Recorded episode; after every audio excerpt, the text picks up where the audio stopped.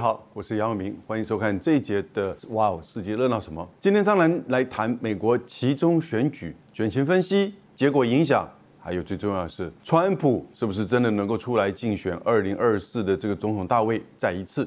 那他会遇到什么样的挑战？这一次的这个选情，大家要先理解啊，它叫其中选举，其中 midterm 是什么意思呢？就是指在这个总统任期的中间，总统就职两年，然后呢？国会的这个改选，美国众议员是真的比较辛苦，每两年都全部四百三十五席改选。参议员是做六年一任，但是呢，每两年呢会有三分之一改选。三分之一的这个参议员在这一次三十五席当中，民主党其实是只有十四席要改选，共和党有二十一席，所以共和党的压力挑战比较大，对不对？同时呢，民主党在众议院里面是两百二十席，也是占多数。共和党呢是两百一十二席，还有一些独立的这个候选人。那因此在这样情况之下，可是过去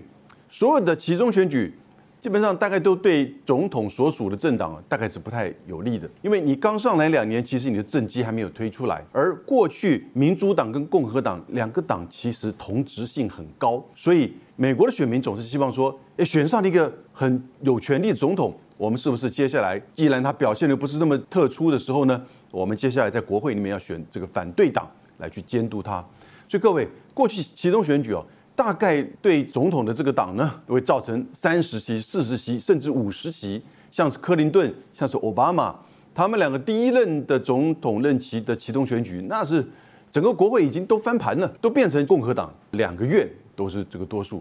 可是这个当然就是美国的一个政治的运作，这一次。在民调上，在整个甚至连博弈网站都认为，这次大家最关心的，尤其在选前的两个月之内，特别关心的还是经济通膨，也就是餐桌上的他们叫做面包与奶油 （bread and butter） 的问题，或者是你口袋里面的这个薪资涨价，或者是天然气。电费的这个问题，这个跟过去没有什么差别，很正常。在这个之前呢，民主党曾经想要主打堕胎权的问题，因为在一九七零年代初的时候呢，美国大法官是同意一个判决，让各个州啊可以去制定这个有关于堕胎权的这些规定，但是呢，基本上是保护。妇女的做堕胎权的这个选择，可是，在六月份的时候，这个经由川普任命的几个主要的大法官，使得这个大法官呢偏向保守，在六月份的一个判决当中，把前面那个一九七零年代的判决给否决掉了，所以现在变得更加的这个严格。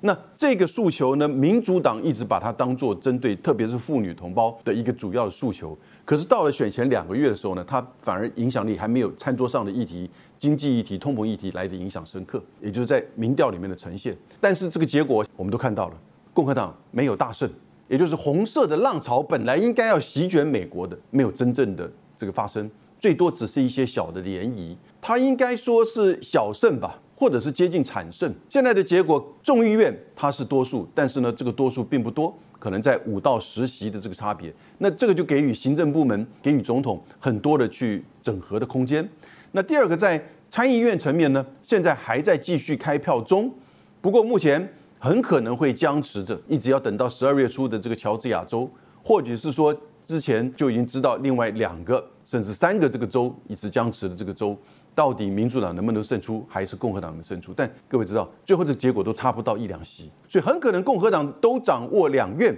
但至少他掌握这个众议院。你会说，哎，这不应该是胜利吗？但是跟过去。整个民调跟大家的预期的这个结果看起来，跟历史上的这个经验记录比较起来，其实真的是不能叫做大胜，甚至连小胜都不敢大声的讲哦，应该说惨胜的哈。那这个代表什么意涵呢？这个意涵，我觉得两个因素。第一个，我觉得反川普的力量还是蛮强的。川普其实是他他害了自己。他在投票的前两天，他公开的帮别人竞选的时候，他说：“等待着我，十一月十五号，我有重大讯息要宣布。”各位，川普有重大讯息宣布，那还会什么事？那就一直大家所期待的是要正式的宣布参选二零二四的这个总统。那这样子的一个讯息，马上就变成媒体的这个头条。那事实上，本来大家关心的是餐桌是口袋的问题，可是对于川普的这些不太赞成的、讨厌的人呢？当他这么一说的时候呢，让民主党大量的去动员，然后呢，这些人就投票，可能出来这个投票率就增加，使得民主党这个票就增加。我觉得川普自己啊，太得意忘形，太早讲这个话。你等真的选举结果出来之后，因为他那个时候大概认为认为选举结果这红色浪潮要席卷美国，所以呢就觉得说，哎，我接下来要预告，我要开始宣布这个竞选，因为他遭受到很大的压力。我们等下各位各位分析。所以他的这个做法造成反川普力量的再集结，这代表什么意思？但美国其实哦，其实还是一个两极化的，川普跟反川普，与其说支持民主党或支持拜登，不如说他们其实是反川普的这样子个两极化。但另外一方面，你也看到共和党也并没有相让太多啊，其实到现在还是平盘的，对不对？然后呢，还是在有一些州持续的领先，红色的浪潮但虽然没有，但是有红色的涟漪，尤其在南方各州，像是佛罗里达州啊，所以这个川普的所代表的这个效应啊，开始受到了这个递减效应，可是呢，它还是很强劲的。那另外一个，我觉得我们刚刚提到的就是堕胎权的问题啊，我们可能在相关的民调过于低估它了，它对于妇女、对于年轻人的这个投票的决定呢，后来还是蛮关键的。这我想是大概造成这个改变的。重要因素，当然还有一个小因素是在选举之前，拜登政府既然是作为执政的这个政府，他做了很多法案跟政策，提供了很多纾困、发钱以及医疗这些作为，那当然也大概冲淡了一些大家对于经济以及通膨问题的这些困扰。所以这些不管怎么样，这个因素下来之后，我们现在看到这个结果，那这个结果会有怎么样对外交事务上的影响呢？我们比较关心这个问题。当然，这个新的国会会到明年的一月三号的中午十二点正式的就职。你可以想象得到，你看这种刚好一分为二，如果又是众议院是共和党，参议院是民主党的情况之下，那这个政府同时要面对二零二四的这个总统大选，那是在十一月的时候呢，美国。会再一次的陷入到这种国内的这种斗争，尤其是两极化的美国政治会非常的这个热闹。可是它会对外交事务、对国际产生什么影响呢？我觉得立即会有两个层面。第一个是俄乌战争，俄乌战争现在进入到冬季，那其实。欧洲各国已经感受到明显的能源通膨，以及电费跟天然气瓦斯费的高涨，至少都涨了可能有四成，有的地方甚至还涨了两倍到三倍，因为它是浮动的这个电价跟这个天然气的价格。所以呢，这些进入到冬天，真正的这个冲击来了。那第二个呢，在战场上持续的焦灼。可是共和党这边呢，美国的共和党对于过去拜登提供将近两百亿美元的军事援助给乌克兰，其实是有一点不满意的，因为他认为这个给予的太多了，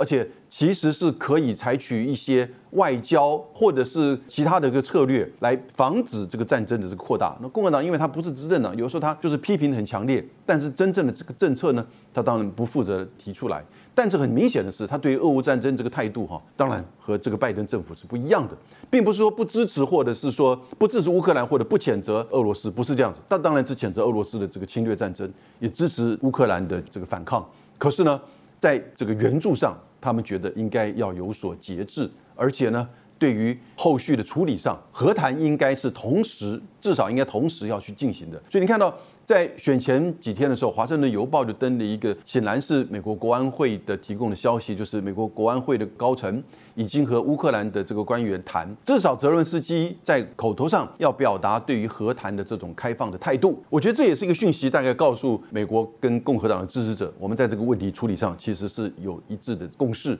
你看到隔几天之后，泽伦斯基就这么讲了，所以大概也的的确确，俄乌战争接下来会有影响。那不过这影响要等到冬天稍微结束之后，那当然这个冬天的过程你会看到战争会不会继续扩大，虽然并不容易。第二个呢，这个战争所带来对欧洲各国的这个冲击跟影响会是怎么样？大家这个忍受的程度是如何？所以等到冬天结束，明年二月、三月的时候呢，这个俄乌战争的呈现呢就会不一样，因为那个时候共和党掌控了众议院，可能对于拨款，可能对于这些政策，他们都会有一些他们的这个主张。第二个影响深刻在外交层面呢，当然就是中美关系。我简单一句话，只是更加的反中或更反中。因为整个拜登政府其实针对中国的这个政策是相当的压制性，而且采取针对性的。在十月十六号，他发布的一个叫做《美国的国家安全战略报告》就很清楚，从前言到结论，也就是接下来的十年。是美国要面对中国的挑战，而如何在这十年之内战胜中国的一个过程。那这个过程要透过投资，也就是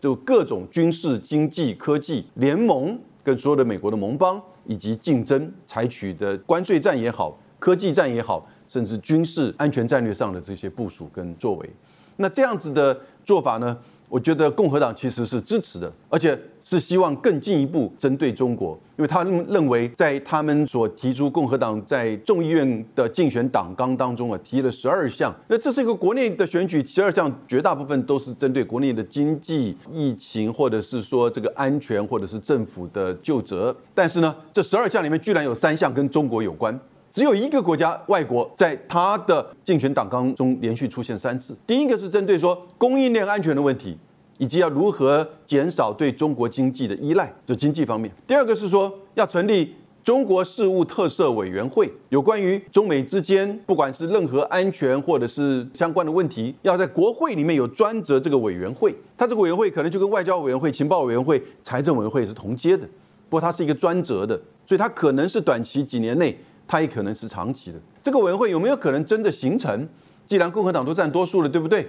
不过呢，因为外交权毕竟总统还是认为是属于他的，所以如果国会都成立一个中国事务专责委员会，你当然一定会分掉他很多对中政策的制定跟执行，所以他可能不会这么赞成。虽然共和党是占多数，但是也许行政部门可能有一些这个空间。但如果真的成立这样这个委员会，你可以想象得到，所有的这些议员、媒体、学者就每天在这个委员会里面可能在谈怎么样来去防范中国这个挑战美国。第三个，他们谈到就是有关于。疫情的发生由来的就责问题，那这个是针对拜登政府。你这两年你国会占多数，结果你没有开任何一个听证会，所以以上刚刚讲的这三点针对中国的是很难得看到，在一个国内选举里面提的竞选党纲里面十二项里面有三项是跟一个外国跟中国有关的，你可以想象得到。共和党上来之后，只是会更加的反中。而在整个美国的媒体当中，最近四月份所做的这个民调，百分之六十六，将近七成，美国的人民认为中国是对美国的一个威胁。所以这个是有关于外交的层面。那当然要附带的说，应该也许有第三个，那就是台湾的议题。台湾议题是什么呢？也就是现在美国的媒体跟议员呢，真的认为中共无力犯台，可能就是接下来这几年的事情。许多的文章讨论，然后各个从议员到官员到高阶的这些军官将领的发言，甚至都还告诉我们是二零二三、二四、二七，几乎每一年都排下来。所以在这样一个情况，他们怎么去面对这个问题，把台湾更进一步的武装？提供需要的怎么样的这些武器训练，然后呢，是不是用怎么样的方式来去强化跟对台湾的支持？这就是在今年提出来的叫做台湾政策法案。台湾政策法案在众议院、参议院都提出来了，参议院还过了外交事务委员会，因此明年一月开始新的会期，这个法案一定会同时的在这个两院进行。而这个法案怎么推动、怎么通过、怎么执行，以及我们台湾。怎么去面对这个，大概都会造成北京政府对于台海情势以及美国是不是有所谓外来势力干涉的这样子的一种情势，这是习近平在他二十大报告里面所提到的部分。所以这个都会影响到台海的这个稳定跟安全。最后我们谈一下，那川普有没有机会呢？川普当然有机会了。还是不要小看他，因为他这次不管怎么样，即使是在堕胎权的问题上，那这不是他选择的，对不对？以及在拜登不断的撒钱的这些政策作为上，那他其实还是能够接近过半，虽然少数过半的方式取得国会。至少众议员的这个掌控，许多的这个州长他支持的有一些不成功，像在宾州他并不成功，像是呢在 Ohio 州他支持的这个成功了，所以他的声势我觉得还是会在那边。他预言呢，他十一月十五号就要宣布要竞选美国下一任总统。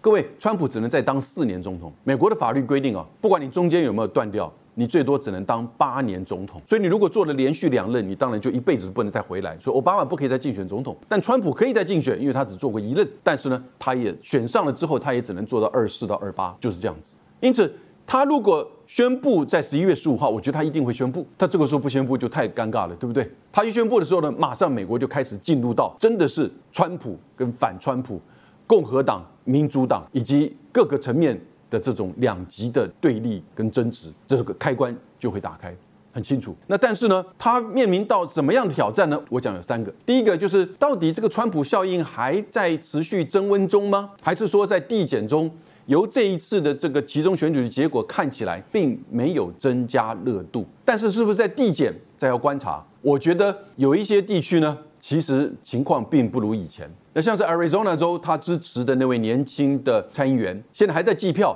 可是呢，诶，也跟他现任的这个议员其实有一点差距，所以他的川普效应是不是会增温，这是一大考验。但是他用提早宣布要进入到选举，那也许希望能够为这个地方加温。我觉得这是在这个启动选举我们看到的川普效应啊，是不是受到影响？第一个影响，第二个，那这因为这个。补充一下，因为这个影响会针对共和党自己内部的这些政治人物，他们也会看风向嘛，他们会知道这个发展的这个变化。你要找出一个人能够真的赢回总统大位的嘛，而且赢回总统大位的时候，也能带来其他的这些这些位置，不管是参议院还是众议院还是州长的位置，也能够水涨船高。如果不是的话，那大家都会受到影响，所以他们也会评估。第二个影响，我觉得是川普的司法案例，他个三个层面有司法案例的问题。第一个就是在去年的一月六号，他是不是真的有鼓吹民众去攻入到国会，发生国会暴力事件？那这个是不断的在调查。第二个是针对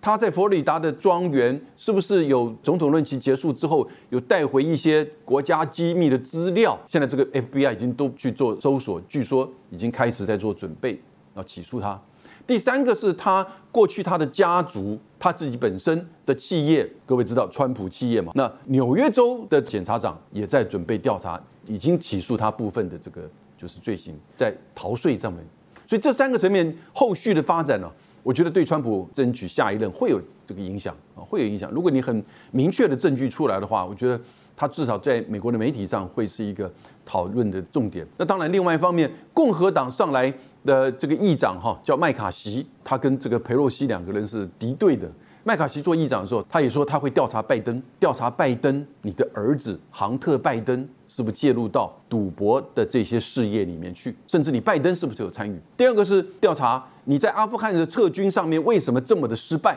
那第三个，你是不是拜登政府有用不当的用这些司法的工具去影响调查这个川普总统？所以这些我看。大概明年呢都会变成一个连续剧，当然对川普的影响比较深刻，因为川普面临到的这些问题呢比较多层面，尤其是那个国会山庄这个暴动事件。当然这个议题上有的时候是信者恒信的，可是呢它会造成美国媒体的讨论。那我觉得第三个呢最大的关键来自于佛罗里达州那个州长叫德桑提斯，这个四十四岁的年轻州长，他是现在共和党的。下一代的政治明星，他会不会在明年就出马挑战川普，争取共和党的这个初选的提名？我现在个人认为他会，因为他的任期已经到第二任，同时他这一次的这个选举几乎是秒赢，也就是说他开票没有多久他就超过百分之五十，结果后来他达到百分之五十九，将近六成的得票率，整个佛罗里达州对他的支持非常高。各位，四年之前他选第一任，说二零一八年他只得了百分之四十九的这个选票，所以他的这个声势越来越高涨。而且各位，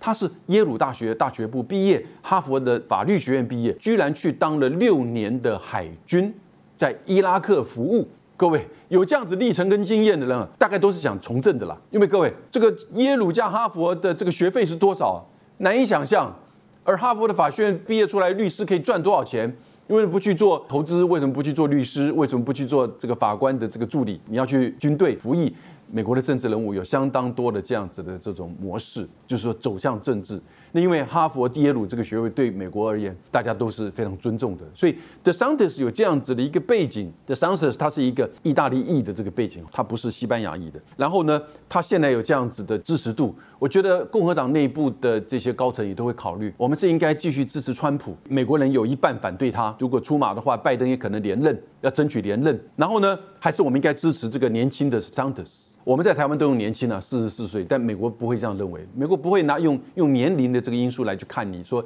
你年纪大或你年纪轻啊，当然会有影响，但是呢，他不会把它变成一个关键因素。四十四岁的这个德桑德是佛州的这个州长，我觉得他现在已经是都准备好了。那当然，他可以等到下一次，不管是川普还是拜登做，都只有四年，四年之后应该就是他。可是那个时候他已经不是州长，所以也许他这一次愿意做一定的这个表态。那当然也要看后续川普的司法的情况，以及川普的效应是不是真的能继续增温。如果他这个在影响递减，而川普司法的问题不断的又出现，我觉得德桑提斯哈他出来竞选共和党州的总统大选的初选呢，应该可能性很高的。所以，我们今天从整个选情结果，对于这个对外事务、俄乌，然后呢，中美到这个台湾议题的讨论，以及当然最重要的，川普是不是在宣布要成为二零二四大选的候选人的路上呢，会不会遭遇到什么样的挑战？以上分析，谢谢大家。